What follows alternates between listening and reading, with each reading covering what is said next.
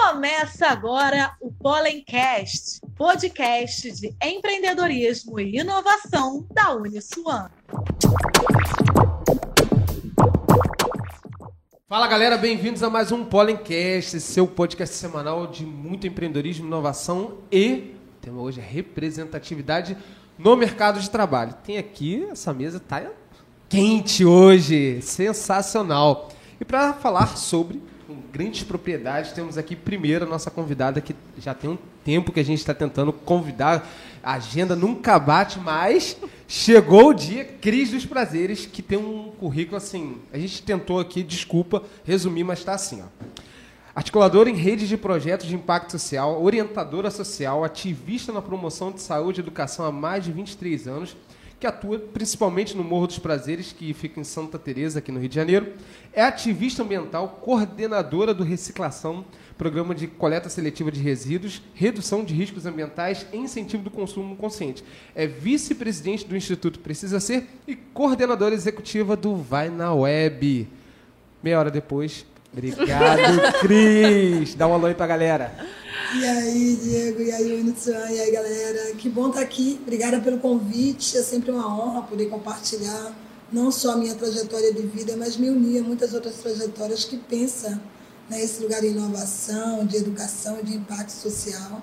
E pensar um mundo diferente, né? Só partindo de muitos pensadores unidos que a gente consegue. Cabeças vão explodir hoje aqui com papo quente. Vamos lá.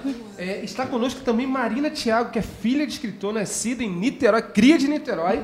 É, cresceu cercada por livros, mas devido à falta de representatividade lésbica na literatura, começou a escrever romances LGBTQIA+. É escritora e lançou o selo Liu All, editorial, para tornar possível o sonho de outros autores publicarem seus livros. Obrigado, Marina, pela presença. Dá um alô aí para a galera. Estou muito feliz também de estar aqui. Gostaria de agradecer pelo convite, Miriam e Diego. É, e a Uniswan. Espero que o papo seja muito produtivo. E eu estou empolgada. O que, a gente vai debater? Hoje, olha, já foi um debate. já está em outro nível o podcast hoje. Excelente. Com um minuto. Vamos embora. E está aqui Miriam Vilela, que é responsável por conectar todos nós aqui que é publicitária, especialista em liderança 4.0. Ó, alô, Regina! Selo orgulho, muito bom. Head de comunicação e criação aqui do Pollen, que é o polo de inovação da Uniswan, e é líder de diversidade e representatividade aqui do Pollen. Bem-vinda, Miriam. Dá um alô aí pra galera. Olá, pessoal. Estou muito feliz em estar aqui de novo, né? E dessa vez para debater esse tema importante, né? Com a Cris, Marina, Diego está aqui. Bom, sou o Diego Braga, de novo aqui falando com vocês. E hoje o tema é um tema assim que a gente precisa de fato falar e falar abertamente. Não sei por que, ainda é tabu em vários lugares, mas toda vez que a gente fala de representatividade, Cris, é, vem um milhão de discussões que a gente pode e deve falar cada vez mais. Só que a nível empresa, eu vou começar falando, jogando a bomba e aí é com vocês para debaterem e tudo mais. Eu acredito muito que o pensar diferente é estratégico a nível empresarial.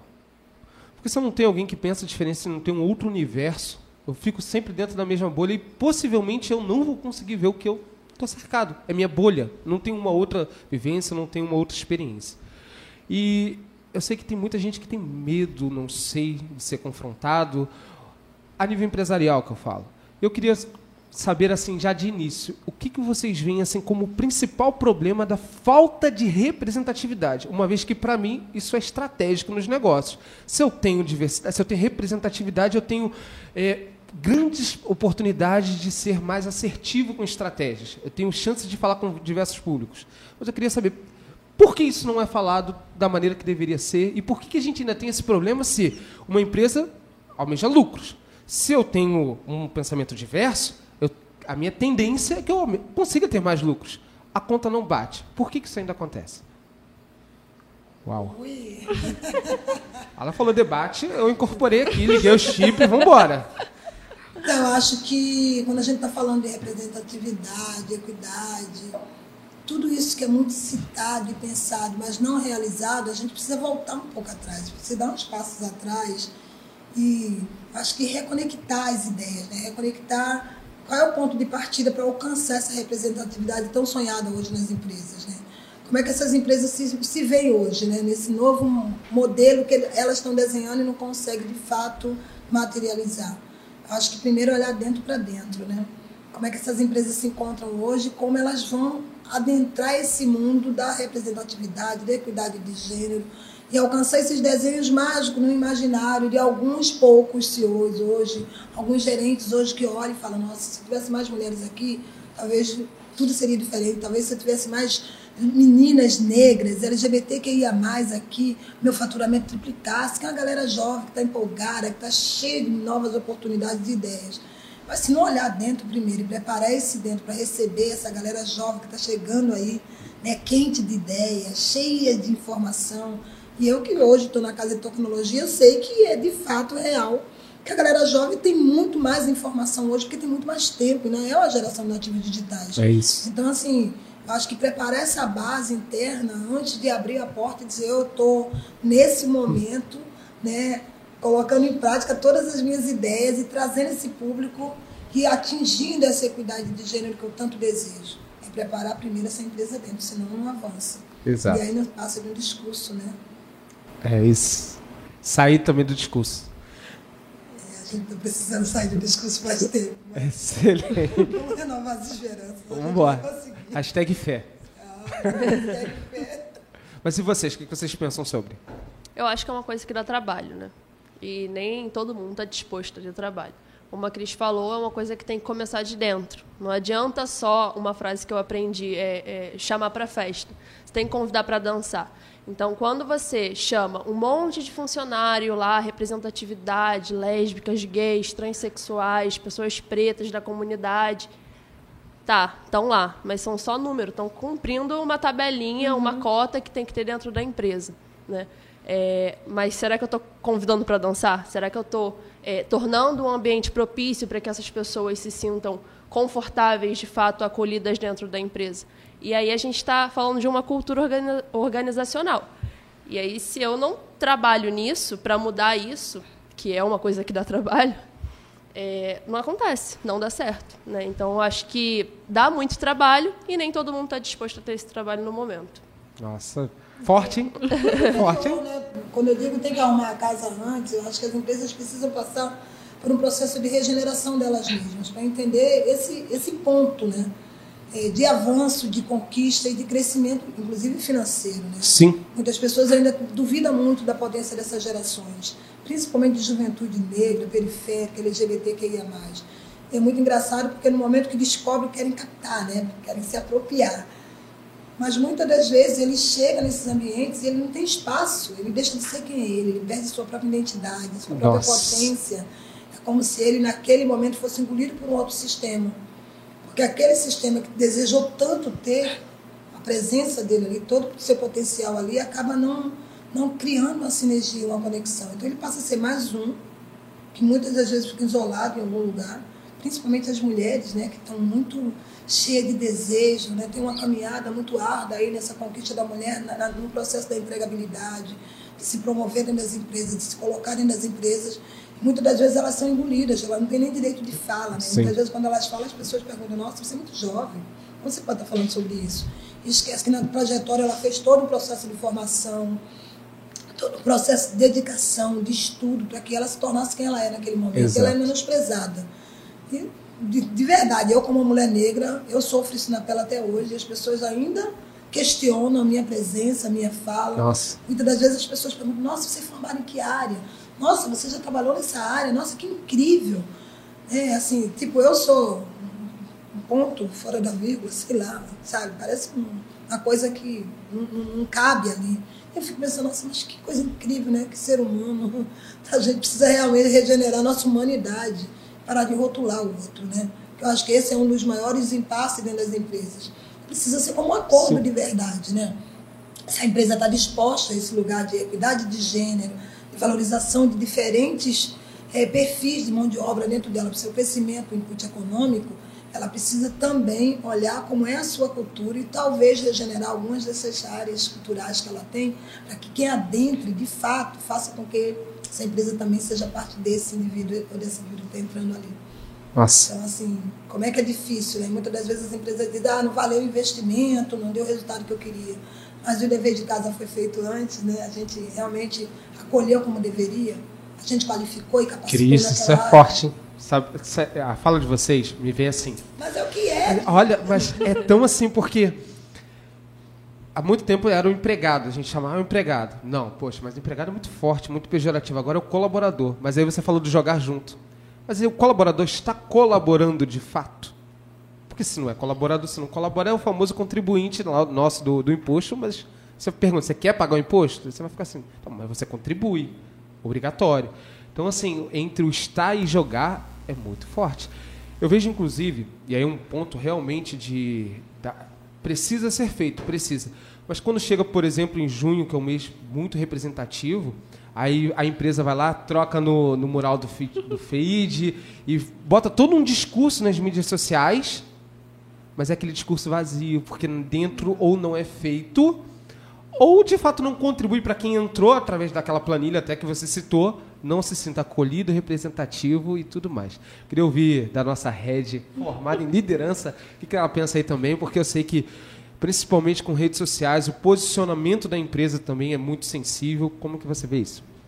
É, é basicamente o que as meninas falaram antes, né? Porque vai muito além do que você contratar alguém pela diversidade, né? Por ser LGBTQIA+, ou por ser uma pessoa preta e colocar para dentro. Como é que essa pessoa vai ser recebida? Ela tem oportunidade de se desenvolver? Ela vai ser bem recebida para ela ocupar o lugar dela? Porque como a Cris falou, também tem a questão de é uma galera muito nova que está chegando e ela vai ser ouvida, ela vai ser bem recebida ou ela vai precisar se impor para que isso aconteça. E como ela vai também ser recebida em casa se imponha, né? Então é muito mais realmente organizar o que já está sendo feito do que simplesmente abrir a, abrir a porta e colocar lá um post no Instagram com 50% da nossa equipe faz parte da diversidade. Falei que é Tem que forte. sair do marketing, tem que sair do marketing ir para a realidade. Assim. Tem que é sair só- do marketing. Aí, a galera do corte. Pegaram, né? Pegaram. Não é só, é só para botar no Instagram, no LinkedIn. É, é- é fazer real, né? Mudar tudo isso que está posto. Então, assim, é, se você não, não, não pensa em como fazer essa empresa ser mais inclusiva, ser um bom desenho de jornada de carreira, para que, que eu quero uma profissional como Miriam, como Diego, como Marina do meu lado? Sabe? O que eu tenho? O que a minha empresa está ofertando para vocês? É. Qual é o estado de felicidade que vocês vão ter trabalhando dentro da minha empresa? Isso conta muito, porque quando eu estou falando de pessoas jovens, não é só a menina que tem 25, o cara que tem 30. Não. Tem muita gente hoje que já passou dos 40, são ótimos colaboradores, já tem uma bagagem incrível profissional e que também não se sente acolhidos, sabe? Que também não se sente pertencente, porque a história do pertencimento a esses espaços é muito cruel, porque esses espaços sempre teve com a porta fechada, sabe? Então, de repente, está abrindo para atender uma, uma, um, um bom marketing, ou um bom, chegar a um bom número, ou uma boa, um- uma boa matéria lá no LinkedIn, né? chamar a atenção de outros. Não sei para que serve, eu sei que pode servir muito bem se for bem elaborado. né? Então, se eu contrato um cara negro hoje na minha empresa, eu preciso entender a capacidade dele profissional, o talento Sim. que ele tem, se isso tem alguma sinergia com a minha empresa, nem simplesmente só porque eu preciso ter um negro na minha empresa. Nossa. Sabe? Então, tem- eu acho que passa por muitos fatores, né? Que podem impactar muito bem a sua empresa ou simplesmente trazer você para um patamar não tão bom. Nossa, cabeça explodindo, hein? E, e bom que você falou assim, representatividade. Aí você falou da galera jovem e também já jogou lá pra cima, por quê? É, eu vi uns dados recentemente, não vou botar número, porque senão o pessoal vai falar, ah, é, não era esse número da pesquisa, é muito perigoso quando a gente fala com números, tem que ser assertivo. Mas o índice de, dos 50 a mais que hoje estão voltando ao mercado de trabalho, principalmente para atendimento. Porque, exatamente igual você falou, os nativos digitais, Tá no 220, inclusive foi a crítica que a Cris fez antes do podcast para mim. Ah, você é muito no 220, é uma segunda-feira e tal. Mas o atendimento com, com aquela atenção, com qualidade, que é o que de fato. Gente, é só ir aí, pegar as lojas e ver como é que tá o atendimento. Não é Rio de Janeiro. É generalizado. E aí volta os 50 a mais porque tem mais experiência, tem mais paciência para lidar com tudo mais. Representatividade também. E é bacana, porque eles também têm uma parcela que precisam estar inseridas no mercado de trabalho. Isso é muito bacana, essa fala. É, e tem, eu acho que tem muitos outros fatores, né? Eu acho que nesse mundo tecnológico é tudo muito imediato, é tudo muito líquido, nossa, é tudo um clique. E aí eu fico pensando como é que é essas empresas que hoje também têm que acompanhar essa velocidade para conseguir atuar cada vez mais Exato. no mercado e ter um patamar de faturamento, né? Assim, como é que você adentra a tua empresa, uma nova geração que não conhece a cultura, não sabe que missão e valores, é tudo muito rápido. Alguém precisa parar, como a Marina disse assim, alguém precisa parar e olhar para essas pessoas e dizer, olha, é, é assim que funciona aqui. Né? Porque o cara já chega com a demanda de trabalho que ele tem que cumprir. Atrasada. Ele não Já sabe. chega atrasado. Já chega atrasado. Com a demanda atrasada. Assim, como, como pode dar certo se ninguém parou para fazer esse, esse- todo esse processo de acolhimento, de orientação? Tenho muitas amigas hoje que trabalham em RH e amigos e falam, cara, isso ainda é um gargalo hoje, porque a gente, tudo é muito rápido. É, o colaborador entra, ele já se sente cobrado, ele já, ele já se sente pressionado. O cara entra hoje, daqui a um mês, você pergunta ele como ele está, ele já está extremamente estressado. Sim. Então, o estresse, a ansiedade, hoje tem sido parte desse processo, né? E que aí, se a gente não olhar para o número e olhar para um ser humano, talvez a gente cuide mais desse processo humanitário que a gente precisa praticar, principalmente na hora da seleção, na hora da contratação. E aí, não importa se é negro, se é LGBTQIA+, ele vai de verdade se sentir acolhido, não importa. Porque alguém, em algum momento, parou e acolheu ele humanamente, para que ele fosse visto como um profissional que vai dar lucro para aquela empresa, mas ele vai se sentir parte dela. Então, o lucro é de todo mundo, né? Então, aí vai entrar Nossa. naquela turma do ganha-ganha. É verdade. E, e- e ainda o lucro de todo mundo, a gente está falando do maior ativo de uma empresa, são as pessoas. Isso parece que é, é jargão, mas não é. Tira as pessoas de uma empresa, o que, que tem nela? Nada. Porque ainda não tem tecnologia que, que tire uma empresa 100% que abra um CNPJ feita por robôs. Não existe isso. Eu acredito que não vai existir, inclusive. Mas a gente está falando assim, ó, é importante entrar no mercado, entrar no mercado. Vou falar agora, beleza, entrou onboard da, da- do público e tudo mais. Eu queria que vocês falassem, e aí a gente já pode entrar dentro da- do que já está na, característica de debate, no dia a dia mesmo, como vocês acham que é as maiores dificuldades, por exemplo, para alguém que tem uma orientação sexual diferente, para alguém que tenha um- uma vivência completamente diferente, por exemplo, alguém, a gente tem hoje um programa de formação que é focado não só na parte técnica, mas principalmente na parte comportamental, para que, por exemplo, um jovem que nunca teve contato no mercado de trabalho, oriundo da- das comunidades, oriundo do- das favelas, não importa, que ele saiba se comportar na empresa, no ambiente de trabalho que é diferente do que ele viu até ali naquele instante de vida. Mas eu gostaria de representatividade quando entra. O acolhimento das equipes, a integração das pessoas que têm universos diferentes, comportamentos e crenças diferentes. Como vocês veem isso? Joguei a bomba de novo. Bom, é, eu fico pensando que hoje ainda, né, estamos caminhando, claro, mas ainda se vê muito no LinkedIn, nas redes sociais, pessoas LGBTs, pretas, que são as primeiras. Eu, a primeira mulher negra a fazer tal coisa, a primeira lésbica a conseguir tal coisa. Né? Então, assim, a gente está. quando a gente entra numa empresa, eu já fui a primeira lésbica de uma empresa. E eu, eu tenho 22 anos, né? Então, assim, História. Caramba, né? Olha, tem um marco histórico. Caramba. Tá no LinkedIn. Exatamente. Então, assim, quando eu entro numa empresa que eu sou a primeira e única lésbica da empresa, eu não, me, não me vejo em ninguém ali. Porque eu não tenho uma outra mulher lésbica para caramba, olha, ela conseguiu chegar nesse patamar da empresa, eu também vou conseguir. Não, eu tenho que ser a primeira. Eu tenho que ser a primeira a conseguir, a trilhar aquele caminho. E aí é muito difícil, às vezes, porque você senta na mesa de almoço com seus colegas e você percebe que os assuntos são completamente diferentes. E aí você é obrigado a ouvir que, não, eu te respeito, mas Era isso que é a eu minha queria. opinião. Era essa, era onde eu queria chegar, mas assim. é isso. Exatamente. Então é assim, É no por trás. exatamente Na isso. cultura mesmo. Exatamente. A cultura acontece E é isso que dá trabalho. E é isso que dá trabalho, sabe? Porque a gente. Não estou falando que a gente tem que mudar as pessoas, não. Mas mostrar para elas, cara, seu pensamento é totalmente retrógrado, sabe? E, e não é um pensamento respeitoso, né? Então, muitas vezes é. Não, eu respeito. Mas, para mim, ser lésbica é tipo roubar. Você tem a vontade, mas você luta contra. E eu, com 19 anos, assim. Entendi. Nossa. E aí, a partir desse momento, você troca o seu vale alimentação por vale refeição e vai almoçar fora.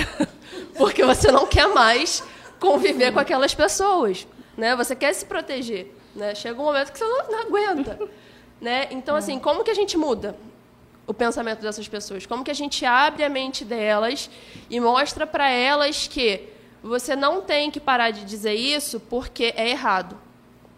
Você tem que perceber que você dizendo isso, você está machucando outra pessoa, sabe? Então não é a gente viver no, ai meu Deus, politicamente correto, não é isso, sabe? Respeito. É, né? exatamente. Então eu não tenho, eu não tenho que falar, olha, você não pode fazer isso. Eu tenho que falar que você não deve fazer isso, sabe? E aí eu tenho que mostrar para ela por quê, porque aquilo está machucando outro ser humano, né? Então é, eu vejo que hoje a gente está no século XXI e que a gente humaniza seres humanos. Como assim, sabe? É difícil, é difícil. Eu acho que é, é um longo debate, com certeza. E eu acho que esse toque. Fogo, ele- né? Eu falei. Eu acho que esse toque tem que acontecer, inclusive, quando não tem uma pessoa lésbica na mesa. Exatamente. Porque senão é sempre, ah, vamos tomar cuidado com o que a gente está falando porque ela está aqui e ela é lésbica. Ou porque ele está aqui e ele é preto. Eu acho que isso tem que acontecer o tempo todo, né? Porque a cultura, como você falou, é o que acontece quando não tem uma pessoa ali te dizendo o que é certo e o que é errado. E aí se torna até mais natural quando a pessoa tá. Porque a questão da, da política de inclusão, né, acontece. Tem. Existe a necessidade que aconteça porque na prática aquilo ali não está acontecendo de forma natural. Então, por isso que é muito sobre olhar para dentro, né? Ai, gente, é perturbador essas coisas. Realmente. Fico pensando, cara, o negro, a negra, o gay, a lésbica, sempre tiveram lá. Sempre. Parece que a gente tá falando sobre, olha, novidades Que de novidade. 2000, dos anos 2000. Pode descer Exatamente. de paraquedas, desceu de um disco voador agora. né? Isso mesmo, a cabeça fica assim, fervilhando, né? Mas eu acredito que quando a gente está falando um pouco sobre inteligência emocional, saúde emocional, eu acho que, principalmente com a chegada do Covid, qual a empresa que hoje está pensando em expandir, crescer, principalmente o público de equidade dentro do seu ambiente, precisa cuidar de quem já está lá, principalmente dessa saúde emocional, dessa inteligência emocional, porque com ou sem a lésbica na mesa, a gente precisa falar sobre. A gente não fala sobre. Assunto tabu. Exatamente. Parece, parece assunto, tá? Parece. Né? 2022, a gente falando sobre humanização de pessoas. Em que momento a gente deixou de ser ser humano? Em momento algum, mas a gente perdeu ao longo dos, dos últimos 30, 40 anos a nossa humanidade. A gente começou de verdade a se permitir invisibilizar o outro. Nossa. Eu passei por uma situação semana passada dentro do elevador que tinha um senhor, estava descendo um copo, um Copacabana, descendo no elevador, um casal. O senhor me puxou muito assunto, começou a falar, deu bom dia, eu respondi. Desejou boa Páscoa, bom final de a mulher falava, ah, você fala todo mundo. Aí ele falou, você acha que eu deveria deixar ela ser invisível ao nosso lado? Era um casal branco. E eu falei, não, o senhor pode, mas se o le- o elevador parar entre uma parede ou outra, ela descobrir que eu sei fazer primeiros socorros, com certeza ela vai me dizer, me ajuda, me socorre.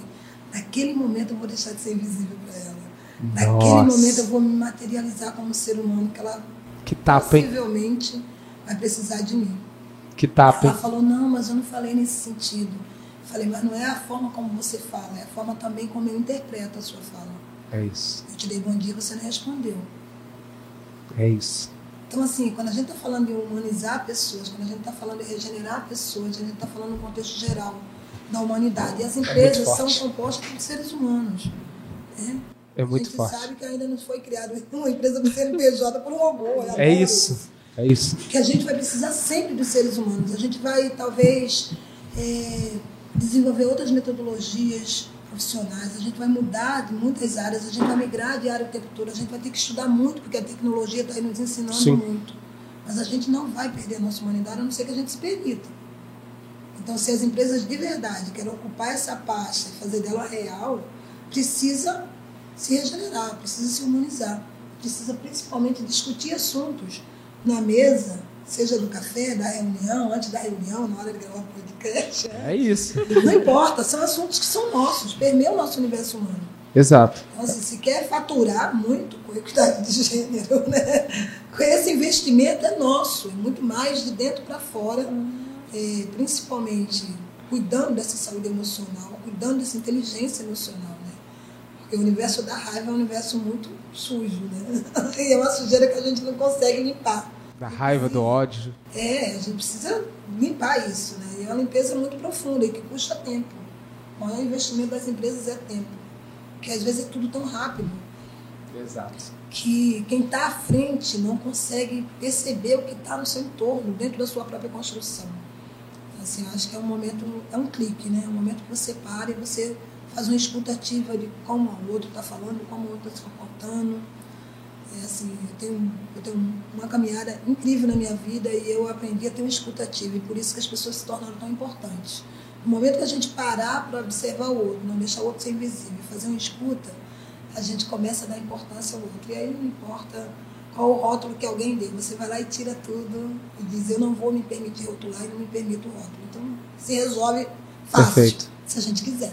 Perfeito, perfeito. Tu falou um negócio, assim, que, que dá para aprofundar, inclusive, um pouco mais sobre a comunicação. No caso do elevador, que uma pessoa falou, ela, segundo ela, não quis dizer isso. E, e o que é muito importante, eu acho que é em termos de. Acho não que eu dei essa palavra. Isso eu acredito. Que somos responsáveis pelo aquilo que o outro entende. Porque é uma mensagem sempre. E se a gente. E, e assim, é como se fosse uma carta. Eu sou responsável pelo aquilo que você vai abrir e ler. Não é assim, olha, e é muito comum em relacionamento, no ambiente de trabalho. Olha, eu estou falando, eu espero que vocês entendam, porque é a responsabilidade de vocês, a minha obrigação eu estou falando. Quando o momento de escuta é principalmente entender o que o outro está de fato compreendendo na minha fala. Cara, isso muda tanto.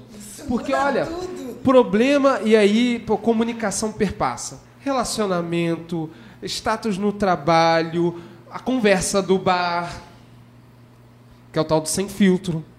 Porque quando você consegue, e, e durante o seu dia mesmo, dia de trabalho, você encontra pessoas com diversos perfis diferentes. Você não vai falar com todo mundo igual, não existe isso.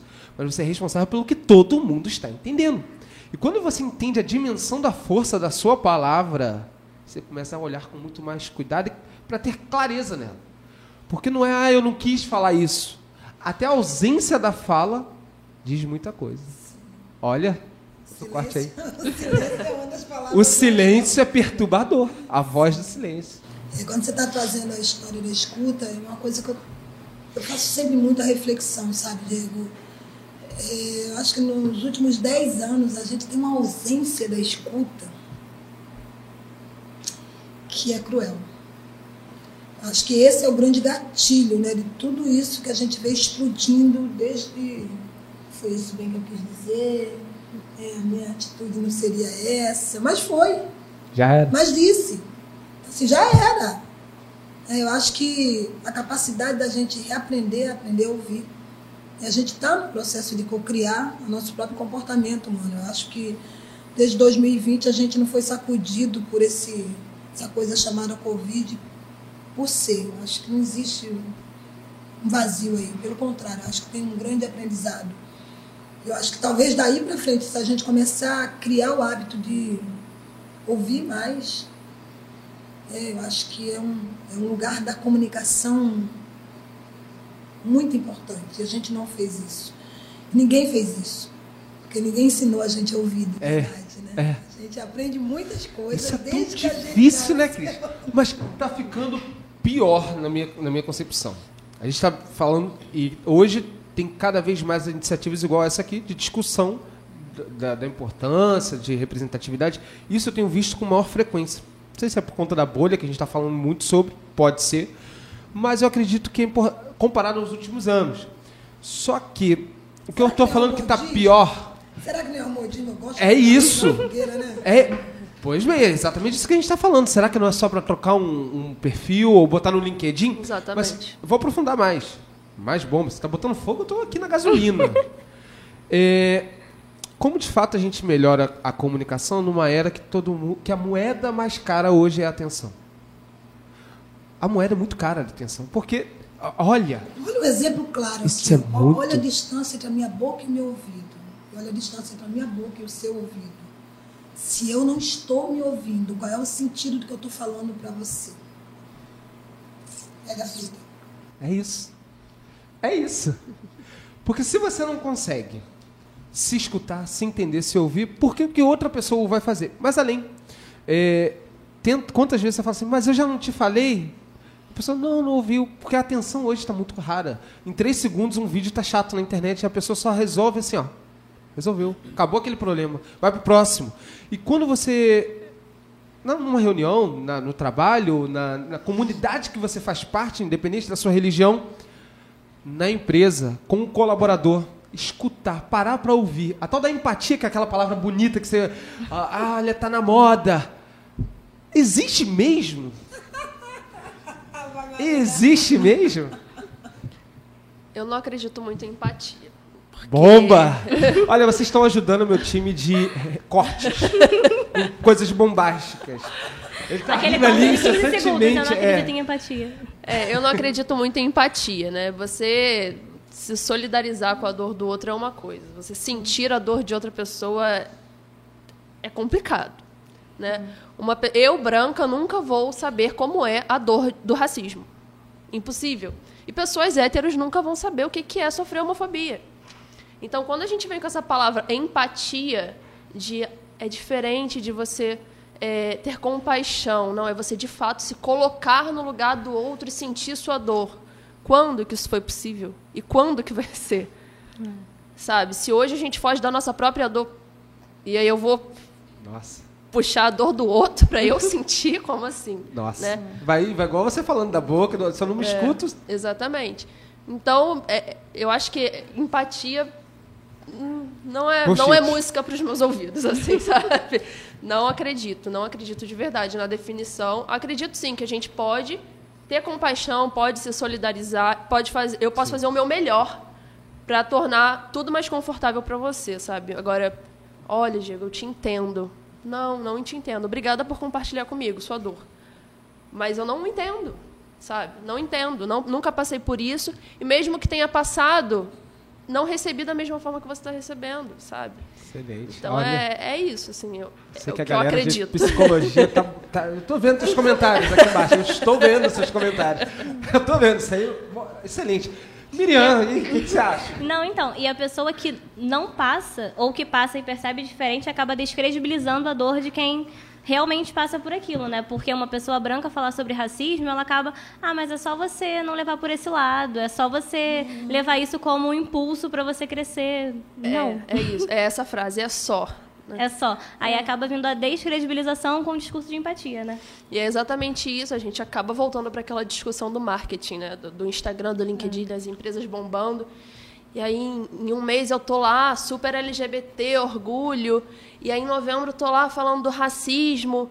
Acabou. Uma pessoa branca escrevendo um texto sobre racismo. Um hétero escrevendo um texto sobre orgulho gay, orgulho LGBTQIA+. E aí, de novo, a inclusão não está acontecendo, sabe? E aí eu, como lésbica, vejo um texto escrito por uma pessoa hétero e fico assim, caraca, mas isso não faz sentido, sabe? Não tá batendo. Isso não faz sentido, sabe? Não está batendo. Eu não me sinto contemplada nessas palavras, sabe? Então, é, é outra coisa que a gente precisa ver. Né? É, é, é só uma bandeira? Ou eu, de fato, estou trazendo para discussão, igual a Uniswan está fazendo, por exemplo? De convidar uma lésbica para falar sobre representatividade. De convidar uma mulher preta para falar sobre representatividade, sabe? Porque se for um monte de homem branco numa, numa mesa falando sobre isso, muito fácil, sabe? Muito fácil. E agora, de fato, colocar... pe- É, É. Agora, de fato, colocar pessoas que estão no meio ali, vivendo, sabe, na comunidade, para falar e ainda dar oportunidade de rebater ao vivo aqui. Marina, ó, ó, eu vou, vou contar uma experiência aqui que não está aberta ao público, né, mas aconteceu no ano passado. Com a pegada de inovação, a Uniswan tem, exatamente igual você falou, e na época, a Miriam, como mulher bi, ela fez o que a gente chamou na época de um. um- era para ser um evento de representatividade. A gente precisava trazer esse tema, não lembro qual foi o contexto da época que aconteceu, mas vamos, porque a gente tem que chamar. E lógico que a gente não fala para dentro. Converter, convertido não faz o menor sentido. Eh, não, não cola com a gente. Jamais. É, vamos abrir o evento, era foi no, no Zoom ou no Meet, não lembro qual a plataforma, mas vem até para você compartilhar. E aí teve uma pauta. Eu não estava nesse dia, estava sob o comando da Miriam. E aí incrível. Vários relatos de João Silva, trazendo assim, porra, uma pegada incrível e tal. Quando ah, meu telefone tocou três vezes por três pessoas diferentes, estava acontecendo algo que eu poucas vezes vi tanta. Não vou falar ousadia, não, vou falar cara de pau.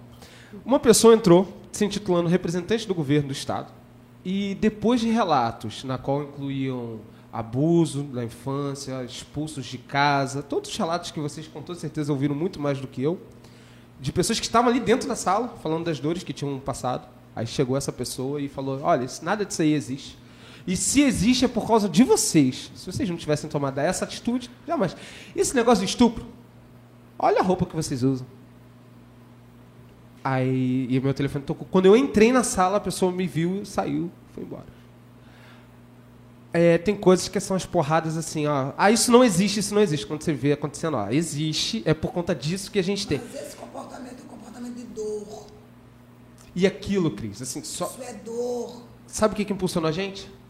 Era para ser um evento, né? Tornou-se um fórum mensal. Na qual, no fim do ano, a gente se reuniu presencialmente num dos maiores eventos ecumênicos que foi a Feira da Providência, para discutir representatividade em um ambiente que, teoricamente, era só ah, questões religiosas sendo faladas. E aí a gente teve representantes de todos os segmentos. Quis trazer à tona porque é o seguinte: exatamente o que você falou. A dor, mas não pode machucar os outros. E machuca. E se aconteceu no online e o físico? Não, mas assim, é por isso que a gente precisa ouvir mais e É observar mais as pessoas. Normalmente essas pessoas elas estão se mostrando há muito tempo, a gente não está ouvindo nem vendo elas. A gente está deixando elas invisíveis. Quando você fala em o físico, por isso que a gente vê tanta violência exacerbada, assim, não, não existe nem justificação para a violência, principalmente quando ela é exacerbada. É isso. Então, assim, essa pessoa provavelmente ela tem uma toxina, ela está tão machucada por dentro que para ela machucar o outro é uma forma de aliviar a sua própria dor. E aí a galera da psicologia me aguardem, quando vocês quiserem um bom debate sobre isso, eu estarei aqui. Bota aí nos comentários, galera. Vambora. Então, assim, é, não dá para fazer nenhum tipo de imersão a isso. Isso é clínico, isso é patológico. Tem que ser na cadeira da psicologia, tem que É. ser a, a galera da psiquiatria que vai acolher, não tem jeito. É isso. Mas também não dá para deixar solto, porque machuca, machuca todo mundo. Sabe aquela criança que sofre, sofre, sofre, chega na escola, bate em todo mundo? São esses adultos que tem por aí que tem esse tipo de comportamento. Defende de outra forma. Nossa, exatamente. É intenso, né? E alguém precisa parar e dar uma atenção, porque muitas vezes essas pessoas estão dentro das empresas. E aí, quando a gente está falando, né? Vamos abrir as portas, vamos melhorar nossos índices, vamos botar para dentro o povo. A gente quer Bora. número, a gente tem marketing. São esses colaboradores que muitas vezes estão ali durante anos, esperando só a oportunidade de olhar os pés da cabeça e ver uma sapatona do meu lado. Meu irmão, quem diria que eu ia viver para ver isso? Entendeu? É esse cara que destrói qualquer planejamento de qualquer gerente de área da empresa. É isso. Precisa dar atenção. É isso. precisa materializar. Né? Algumas empresas estão passando, inclusive, pelos seus processos regenerativos, fazendo um acolhimento mais profundo, trabalhando inteligência emocional, acolhendo seus colaboradores de outra forma, para que eles estejam preparados para acolher todos os outros colaboradores que essa empresa deseja colocar para dentro. Exatamente. Mas tem um dever de casa, tem um trabalho antes, tem investimento de tempo, tem um levantamento de dados, porque muitas das empresas nem sabem hoje como estão o estado emocional e psicológico dos seus colaboradores. Tanto que tem muita gente que comete algumas atrocidades e que é uma aberração para a equipe inteira. Mas como? Um fulano? Tava tão bem. Fulana, mas estava tão bem ontem, estava linda, as veias estavam desse tamanho. Como? Ela jogou a cafeteira pro alto no teto. Cara, a gente está numa grande explosão. É verdade. É verdade. Então, assim, É não verdade. adianta você trazer um monte de meninas lindas e belas, negras, pardas, LGBTQIA+, e colocar dentro das empresas para serem trucidados. Porque esse cara ele precisa se sentir acolhido, ele precisa se sentir parte, para que também seja um acelerador dessa empresa. Sensacional. Então, esse, esse camarada que entra né, num evento online, que joga toxina, imagina o que, que ele não faz no presencial, mas ele Exato. ele é parte de algum grande grupo, talvez. Talvez esse grande grupo esteja ali. Faz parte do universo. Ele faz parte do universo. Sim. Então, assim, como é que a gente se comporta hoje dentro das empresas? Como é que a gente se comporta como colaborador? Né? Qual é o nosso processo dessa escuta empática, dessa escuta ativa, né? Essa sensibilização humana que às vezes no cotidiano a gente passa por cima. Exatamente. E a gente passa por cima sem perceber quem é está embaixo, do lado, né, à frente. A gente só quer correr. A gente só quer dar conta daquilo que a gente acha que está dando conta. É, e cuidar, eu acho que cuidar da, da questão mental e da inteligência emocional de todos os colaboradores, inclusive, é muito importante também, porque assim, a gente já vem muito machucado do mercado e de, enfim, da vida, sabe? Então, às vezes, é aí a gente volta na questão da comunicação. Às vezes você de fato não quis dizer aquilo, mas eu já ouvi tanto aquilo de outras formas que eu não consigo ouvir de outra maneira, a não ser que você está tentando me machucar, que você está tentando me afetar.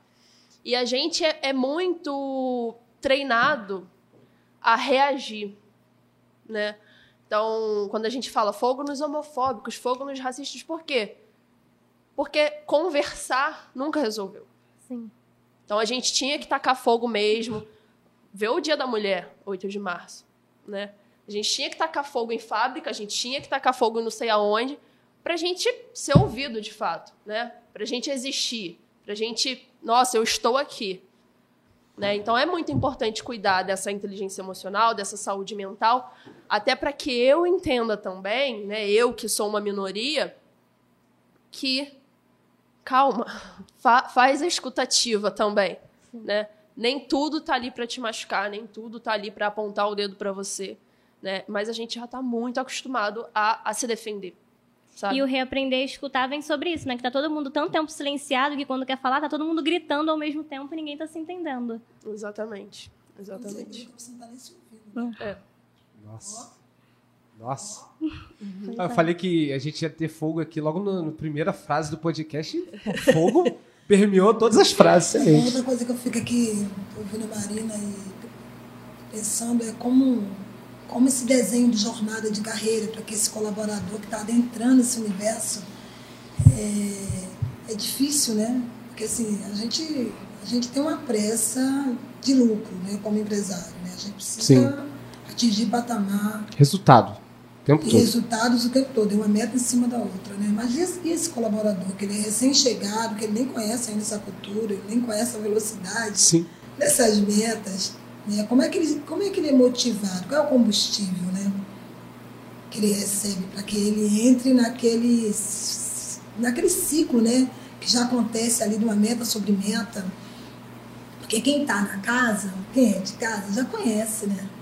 E quem chega nessa casa? Quem dentro dessa casa? Como é que se inclui nesse processo? Como um é que choque de realidade tão grande, né? Porque precisa ter um atrativo, né? Precisa ter algo a mais. Sim. Então, muitas das vezes as empresas eles, eles não fazem um desenho de jornada de crescimento financeiro, de crescimento profissional. Não, não investe também nesse profissional que está ali. É só exigência porque a gente tem que bater meta, né? Futuramento. Então, assim, acho que essa é uma outra discussão é que precisa descer camadas, assim, né? Os profissionais, eles estão, e muitos deles, eles, eles criam um afeto por aquele espaço, pelaquela empresa. Ele começa a criar um elo com outros colaboradores. Mas a questão da sobrevivência também é gritante. O mercado, ele, ele não é confiável para ele mesmo, né? Se você é um bom colaborador e alguém descobre que você é capaz, ele vai lá e te convida. E dependendo da sua condição hoje, principalmente financeira, e do que a oferta traz, é, talvez você vá. E aí, esse investimento, e hoje a gente até discute muito isso internamente, é como investir na felicidade, no prazer de estar. Né? Propósito. Qual é o propósito da minha existência como colaborador nessa empresa? É, de que forma, de verdade, isso é atraente para mim? Sim. De que forma eu posso olhar para a Marina e respeitar ela pela posição que ela ocupa do meu lado dentro da empresa onde a gente é colaboradora junto? Eu acho que ainda falta um pouco isso. Né? Eu tenho, eu tenho assistido muitos TEDs, muito podcast, tem muita gente falando sobre o assunto. Mas executando ainda é pouco, né? A gente tem que sair da fala para execução, né? Muita ideação, pouca execução. E na tecnologia, que é a minha casa, isso é muito comum, né? Eu trabalho formando devs front-end dentro do Vine Web. Né? Mas a gente tem uma, uma camada de profissionais dentro do universo da tecnologia, né? O Beck, o Pio, o Screw, né, o Product End, nossa, Jet Gold vai embora, né? E, e, assim, tem uma rotatividade. A maioria dos meus amigos empresários na área de tecnologia falam: o que, que a gente faz para manter o cara mais tempo aqui? Eu sempre digo: vista mais nele. Antes de pensar no faturamento da sua empresa, você tem que pensar que ele vai gerar o faturamento da sua empresa. Ainda assim, mais na área de tecnologia, né? É, o investimento no colaborador, mas eu acho que é em qualquer área, viu, Diego? Hoje, dentro da tecnologia, que é, é um, é um mundo muito mais imediato, mas eu acho que em qualquer área na educação, na assistência, no esporte, na cultura, no lazer, em qualquer área profissional. Se o colaborador ele se sente feliz, pleno, né, e ele não tem tantas preocupações sobre a sua sobrevivência pessoal e financeira, cara, quando o cara ganha mal, às vezes ele tem que trabalhar em dois, três empregos, sabe? Então, assim, esse cara não é feliz em nenhum dos empregos que ele está, em nenhuma das funções que ele exerce. Ele não está feliz porque o boleto dele vai aumentar a cada mês, porque a gente tem um custo de vida muito alto. Sim, cada vez mais. Assim, em vez de colocar muitos, muitos profissionais dentro da empresa, coloque menos, qualifique mais, remunere melhor. Então, assim, tem todo um. Acho que tem um, um, jogo que a gente tem que virar o tabuleiro e ver quais são as, as próximas jogadas, sabe? Que é um jogo de xadrez interessante. Ô, ô Cris, o bom é que você já adiantou até a segunda etapa de um, de um podcast, que a gente está falando sobre inclusão no mercado de trabalho e você já está falando da retenção do mercado de trabalho. Porque é importante. Porque não pode... Você vai fazer inclusão para depois mandar o cara embora. Ou então o cara vai. O cara vai, vai encontrar outra oportunidade melhor e é ruim para a empresa. oportunidade, sabe? Ele não vai ser um cara que você gostaria de ter, porque ele. Cara, você. Eu estou no Rio de Janeiro, na cidade do Rio de Janeiro, que hoje é um dos maiores desafios para qualquer colaborador adentrar o seu, o seu espaço profissional, porque a gente não tem transporte. Sabe? Então você imagina um cara que tem que correr de um lado para o outro da cidade, ele vai chegar atrasado sempre, ele vai chegar cansado sempre. Então, assim, como é que é hoje pensar esse colaborador? Eu quero ter um colaborador muito feliz na minha empresa. Eu quero ter um cara muito feliz com o que ele faz, muito realizado. Então, acho que felicidade, realização e propósito maior de vida, cara, eu entrego a minha vida no meu trabalho. Todos os colaboradores vivem mais no trabalho do que nas suas próprias casas, Nossa. do que mais na sua própria família. Então, assim, o cara tem que estar feliz o que ele está fazendo. Ele tem que ser muito próspero com o que ele está recebendo. Eu sempre discuto isso quando eu estou falando sobre educação, principalmente no nível, no nível colaborativo. Exato. O cara que sai de casa às 4 horas da manhã, que passa, vê um gerente reclamando do valor do salário. Cara, o cara está falando mal do meu salário, não dá para pagar metade da minha conta. Será que, tipo. Conta não bate. É, então assim, a gente, a gente precisa entender, nesse processo da fala e da escuta, né, dentro do ambiente colaborativo, fora do ambiente colaborativo, como eu dialogo com os outros colaboradores, principalmente esse que acabou de chegar, porque ainda tem isso, né? O cara acabou de chegar, está na mesa de almoço, está todo mundo metendo pau na empresa, acabou para ele. É isso. Ele já desmotiva logo de cara. Né? Ou então o cara está falando mal do próprio chefe. Porque tem isso. Então, assim, como é que é esse diálogo interno? Quando eu estou falando desse trabalho que precisa ser pensado e repensado antes de desenhar as metas, eu estou falando de um dever de casa que precisa ser feito porque senão a gente não, não consegue alcançar essas metas. A gente não consegue não, não fazer essa rotatividade. Porque eu falei da minha área que é tecnologia, mas a rotatividade está em todas as áreas profissionais. As pessoas estão infelizes. E quando elas estão infelizes, elas não são bons colaboradores. Quando o patrão está infeliz, ele não é um bom chefe, não é um bom patrão. Então, assim, qual é o estado de felicidade hoje que a gente está, que se encontra nesse momento, a pensar em tudo isso que não seja números ou um bom post nas redes sociais? Nossa, olha que provocação. Olha. olha, que provocação, hein? Pois é. É, e aí a gente pensa também de to todas as etapas, né? Até aquele colaborador chegar lá e de fato ficar na empresa. Então isso já tem que ser pensado lá no recrutamento, né? É o que eu penso.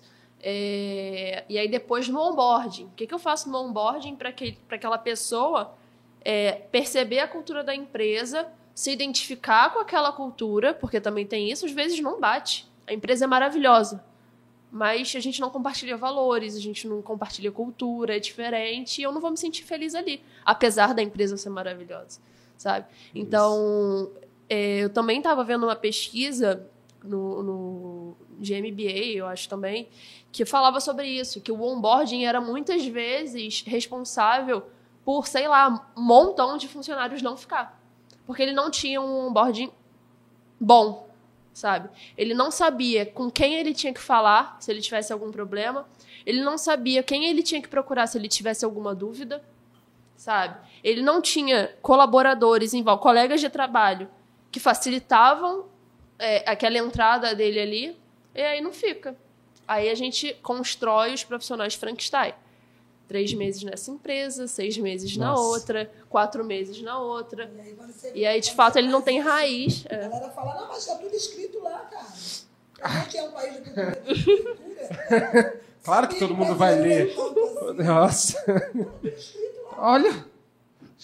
Nem se tivesse um áudio no WhatsApp. Por isso que o dia. humano tá tão, tá, É isso. tão crescente, né? O cara com mão borda é diálogo humano. Não é um texto que eu mando por e-mail. Né? Dizer, mira, seu horário é de tal hora, tal hora, sua função é SS. Seja feliz. Seja feliz. Exatamente. Aí tem, tem que fazer com o humano, tem que discutir na, no processo da humanidade. Porque muitas empresas, inclusive, quando os colaboradores dizem, eu não entendi, mas está escrito lá. Por que, que você não entendeu? Nossa. Intenso, hein?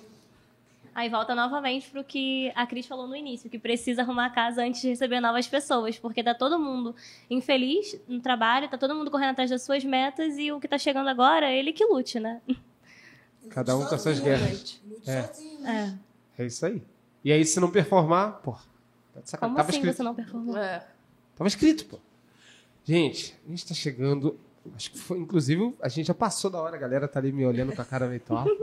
Mas não dava pra interromper, me desculpa. Todo mundo feliz, sorrindo. Gente tá falando de felicidade, gente. Vocês têm que me ajudar. Gente, olha, fogo aqui reinou, tá? Não tem nem dúvida sobre. Mas eu quero muito, assim, de fato, de coração, agradecer a vocês. Dizer que essa casa, e eu falo assim, que aquela provocação que a Cris fez lá na- no nosso lançamento da AWS, a casa de uma universidade é muito forte nisso. Ela não tem muros, e não tem mesmo. Mas o agradecimento que eu faço a vocês é junto com o convite para quem está nos assistindo. Esse espaço tem que ser um espaço de construção coletiva. Não é o Diego, não é a Miriam. Nós somos parceiros. São todos nós. Não é o Arapuã, não. Somos todos nós, cada um trazendo o seu universo para trazer, para discutir, para dialogar. É, a gente tem unidades fora Bom Sucesso.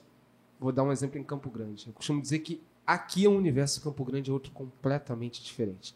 Então, é, é entender que a gente não tem respostas prontas para nada. É um processo de construção. A gente sabe dos problemas.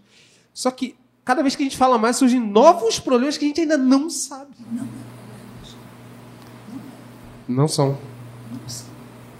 Fale-me mais. Pete. Acho que são provocações. Provocações. Que a gente precisa olhar com pontos resolutivos e não com pontos que deixam a gente parar ali no lugar. Não, mas os problemas não necessariamente vão estar parados. Para cada problema a gente precisa solucionar. É, mas isso, por exemplo, alguns dos pontos que a gente trouxe aqui são pontos que estão aqui antes da gente existir. E não foram solucionados. Só que eu acredito muito nessa geração que está aí. Inclusive, Sim. vai ouvir esse podcast, que vai ver esse podcast. Acho que quando a gente está falando de escuta, sensibilização, humanização, a gente está falando um pouco de reflexão sobre o que a gente está entregando para o outro como comunicação, é ponto de construção de ferramentas, mas de ferramenta de sair desse lugar Exato. e regenerar essa humanidade. Então, assim, eu acredito muito, não só no poder dessa geração e do uso da tecnologia, que bom que os podcasts voltaram, talvez as pessoas possam ouvir melhor Sim, claro. e criar uma reflexão, já que ninguém estava ouvindo rádio, agora a gente está ouvindo podcast. É isso. Migrou, migrou. Migrou. E trazer, talvez, de verdade, construção de ferramentas de avanço, né? Porque Exato. aí a gente vai conseguir atingir todos os patamares e todas as metas que a gente desenhar das empresas. Exatamente. Então, Cris, aproveitar que você já está com a fala, quero te agradecer. Dizer que a gente tem muitas coisas que a gente vai tocar junto, eu tenho certeza. e sim, para vocês que estão achando que ela foge de mim, fato, ela foge. Mas assim, a gente não vai deixar isso acontecer. Não vai deixar mesmo. Você já está em casa, é uma casa assim de acolhimento. Queria que você deixasse uma mensagem para a galera e dissesse também onde te encontrar, onde está o instituto, onde achar o pessoal na rede social também. É com você. Ai, obrigada, gente. É, obrigada, Diego. Obrigada, Miriam. Eu me sinto muito em casa quando eu estou na Unissuana. Eu acho que quando eu estou falando de uma educação sem fronteira, de uma casa é, que qualifica uma nova geração de profissionais aí, 50 anos, né? Pelo menos por aí. estar tá aqui é, compartilhando todas essas ideias e algumas ações. Vocês me encontram fácil, tá? Eu sou Cris dos Prazeres, o tio Google está falando bastante sobre mim por aí. Minhas redes sociais todas são Cris dos Prazeres. Atualmente eu atuo como vice-presidente do Instituto Precisa Ser. Coordeno uma escola de tecnologia para jovens no Brasil que se chama Vai na Web. 100% online, gratuito, só para a classe C, D e E, negros e LGBTQIA+. Não é fácil, mas é possível, porque a gente sabe que educação para essa, essa geração que não tem, às vezes em cinco, seis gerações atrás, uma origem de leitura, de escrita, de pesquisa, por isso essa coisa que está escrito lá é tão difícil, né? Porque a gente não tem essa cultura, cultura. da leitura, do estudo, né? É, fico muito grata, assim. Eu gosto muito de ser provocada nessas nessas discussões. Gratidão, Diego. Espero que vocês gostem. É, e Instagram Cris dos Prazeres, chega lá, vamos falar mais, vamos construir mais. Eu sou uma mulher muito esperançosa. Todos os dias, quando eu acordo, eu entendo que eu posso ouvir de forma diferente, agir de forma diferente, construir de forma diferente tudo que está posto. Marina, obrigada aí pela participação. Fogo realmente aconteceu aqui, jogou muitas bombas mas eu gostaria que você deixasse o seu recado e, sobretudo, onde o pessoal pode te achar nas redes sociais. É, se não for para ter fogo no parquinho, a gente nem vem, né? Excelente! é. Muito bom. Gostaria de agradecer muito, muito pelo espaço. É, o que a Cris falou, o podcast inteiro é o que a Uniswan está fazendo. É, de fato, abrir para discussão, é, agir ao invés de só falar. Né? Então, que bom que a gente está fazendo juntos, que vocês estão convidando a gente para fazer juntos. E você também convidou né, a galera que está ouvindo para ajudar a construir. Eu acho isso muito importante. Estou muito feliz de fazer parte de, de um movimento como esse. É uma honra. E como a Cris também, eu sou a Marina Thiago em todas as redes sociais. Então, Marina Thiago sem H no LinkedIn, no Instagram, no Facebook. É fácil me achar.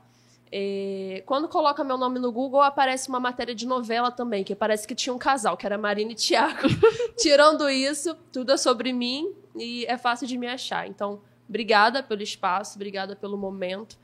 É, além de ser uma honra estar com a Unisol, é uma honra estar do lado da Cris, que eu estou aprendendo todos os dias. Então, estar numa mesa de discussão com ela, para mim, é de outro mundo. Estou aprendendo muito é, ela está construindo esse monstrinho aqui. então eu gostaria. Bom. gostaria de aproveitar esse espaço também para agradecer pela mentoria, pela vida, pelo presente que é ser um monstrinho dessa mulher aqui. Nossa! Muito bom. O que importa é o legado, né? Importa é o legado e o maior legado que a gente deixa no mundo é o legado humano. Nossa, muito forte. Não tem fortuna que pague. Não tem, é a troca. E agradecer aí pelo segundo podcast e por arrumar esse encontro incrível aqui também com vários vários temas importantíssimos que a gente precisa cada vez mais sacudir mesmo, tacar fogo é aquilo. Se não for para vir e falar assim coisas de impacto que transformam em vida, não vale nem a pena. Excelente. Miriam, diz aí as suas palavras finais e onde te achar em quais redes. Bom, eu quero agradecer, né, por estar aqui, por ter sido convidada e por também aprender muito. As minhas redes sociais são arroba Vilalami. E quem quiser também participar, construir com a gente, é só vir aqui no Pólen tomar um café. É isso. Excelente. Já convidaram até para o café. Vocês conseguiram ver que tem ali uma proximidade, no, não é um e-mail, é um café. Não foi nem um chama no Instagram. Não, vem tomar um café. Alô, galera aí de compras do café, aumente o orçamento. eu, já, eu, já, sei que eu vou tomar chamada. Muito bom. Gente, olha, incrível. É, mas a provocação que eu quero fazer para vocês que estão nos ouvindo é não deixe isso aqui ser só um podcast, tá? É, se você, além de concordar com tudo, já pratica, ajuda a gente no movimento do bem. De trazer mais pessoas para falar, de trazer mais pessoas para difundir, porque o que elas falarem é muito bacana além de tudo, é o conhecimento só é válido se a gente difundir ele, se botar para outra geração, se falar e conseguir com que outras pessoas falem na nossa ausência. Isso é forte demais. Então eu quero agradecer todos os convidados, as convidadas, né, que estão aqui e agradecer a vocês também pela audiência. Dizer que vocês encontram a gente no arroba Dizer que esse podcast está aberto para você pegar o corte, botar no seu canal, monetizar, encontrar também formas de receita porém um único pedido. não tirem de, de contexto as falas dos convidados, tá bom? E marque a gente para a gente difundir esse tema que é incrível. Quero agora uh, dizer para vocês que até a próxima. Tchau, tchau. Valeu.